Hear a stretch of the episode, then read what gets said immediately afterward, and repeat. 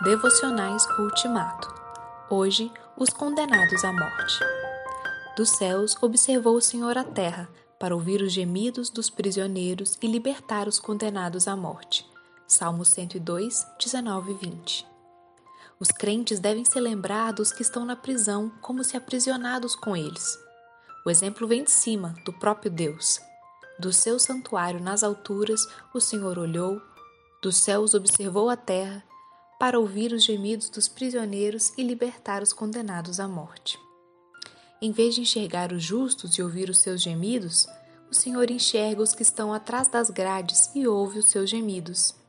Em vez de enxergar os santos, o Senhor enxerga os que estão no corredor da morte e os liberta antes da descarga elétrica, antes de se abrir o alçapão da forca, antes de se desprender a guilhotina.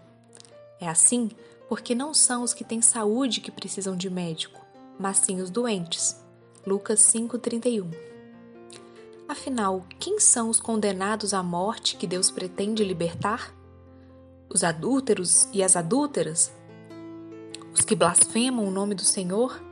Os que matam seu próximo? Os barrabás que estão por aí? A rigor, os condenados à morte somos todos nós, porque todos pecaram porque o salário do pecado é a morte, e porque o pecado, após ter se consumado, gera a morte. Se essa notícia é assustadora, e de fato é, a boa notícia do salmista ameniza a má notícia. O Senhor quer libertar os condenados à morte. Deus tanto amou o mundo que deu o seu Filho unigênito para que todo que nele crer não pereça, mas tenha vida eterna.